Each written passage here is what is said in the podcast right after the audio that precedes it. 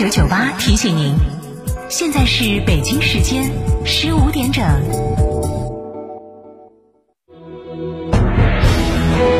成都的声音，FM 九九点八，成都电台新闻广播。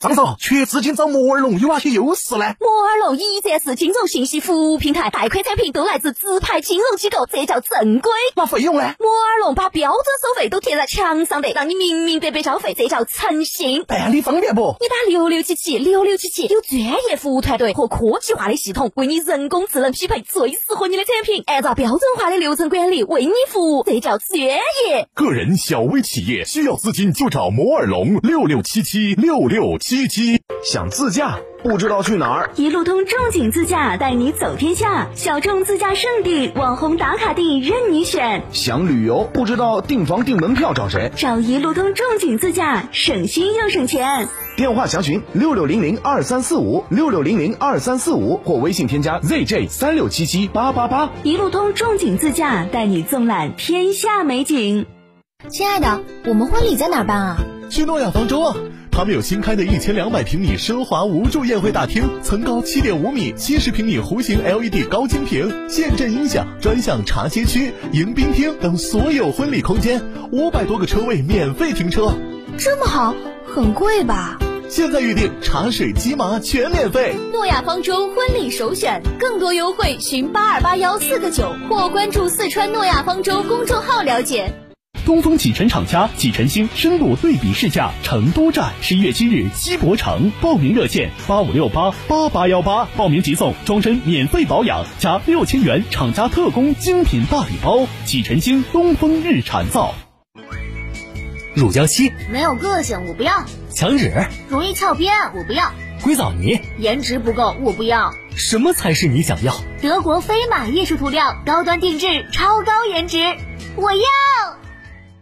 品信吉利三圣香店十二月十九日，吉利星瑞品鉴会为您而来，惊喜价十一点三七万元起，四点五年或十二万公里免费保养保修，详询成都品信六六八九八九六八。捷豹路虎年末聚会来袭，发现运动版全系二十五万元起，十台特价车等你来秒，二十四期零利息，祝你轻松拥有路虎座驾，置换最高享万元补贴，运通圣捷捷豹路虎大悦城店六二零零四个九。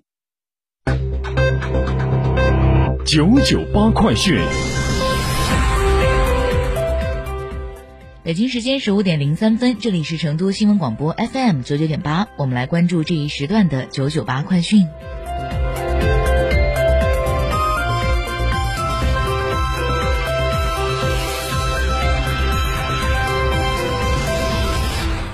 首先来关注来自成都日报景观新闻的消息。十二月十五号，记者从市发改委获悉，日前成都市发展和改革委员会、成都市经济和信息化局等联合印发了关于明确经营性集中式充换电设施认定相关事宜的通知。据了解，通知明确了关于经营性集中式充换电设施的认定条件：一是充换电设施运营企业应符合省市相关文件规定的基本条件；二是提供经营场地权属或经营场所使用权证明；企业利用自有场地建设的，应提供如土地证、产权证等等权属证明。企业利用非自有场地建设的，应提供与权属方、管理方的合作协议、租赁合同或相关政府部门出具的文件纪要等，相应使用期限一般不少于一年。三是充换电设施装机功率不少于六十千瓦，且充换电设施为充电桩的不少于三台。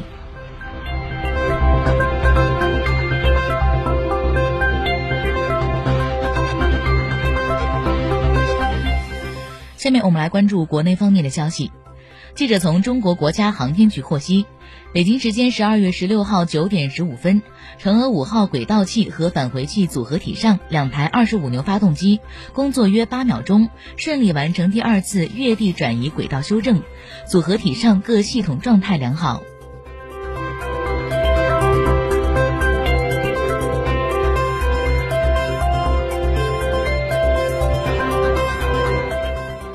国家发展改革委新闻发言人孟伟在十二月份例行新闻发布会上表示，初步判断，当前我国主要工农业产品供应充裕，物价保持总体稳定运行的基础较为坚实。受前期高基数效应影响，预计短期内物价涨幅仍将处于较低水平，总体上将保持平稳运行。元旦、春节是重要民生商品的传统消费旺季，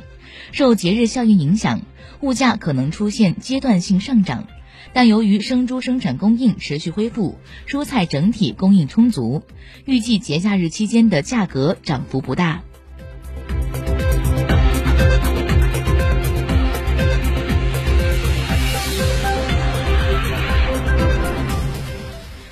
天，国家发展改革委、商务部公布市场准入负面清单二零二零年版。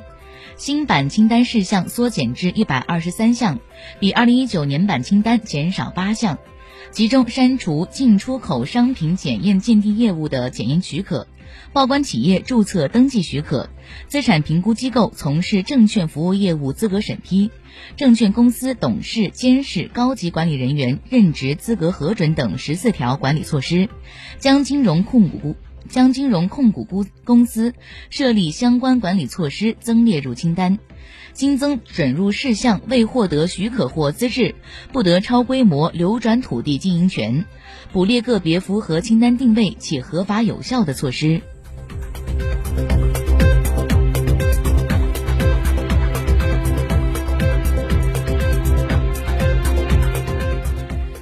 十一月，我国民航全行业完成运输航空飞行八十九点七万小时，恢复至去年同期的百分之八十八点九。十一月份共完成运输总周转量八十二点八亿吨公里，恢复至去年同期的百分之七十七点三。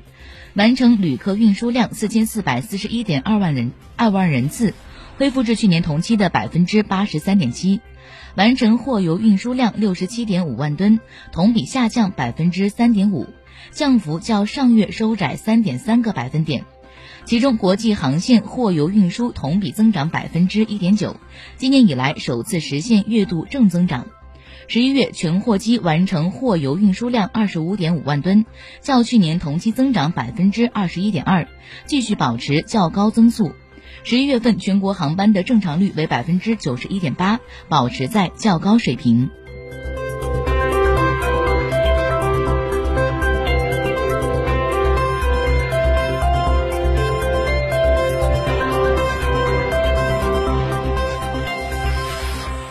北京时间十五点零八分，下面让把目光转向国际方面。据印度卫生部十六号公布的最新数据，印度新冠肺炎确诊病例升至九百九十三万二千五百四十七例。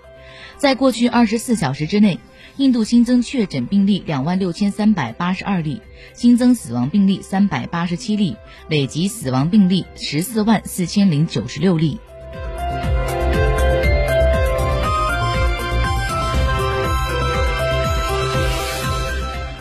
英国、法国等国家在制定新冠疫苗接种策略时，一般优先为医护人员、老年人和慢性病患者等高感染风险人群接种，而印尼的疫苗策略与众不同，计划优先为年轻的劳动人口进行接种。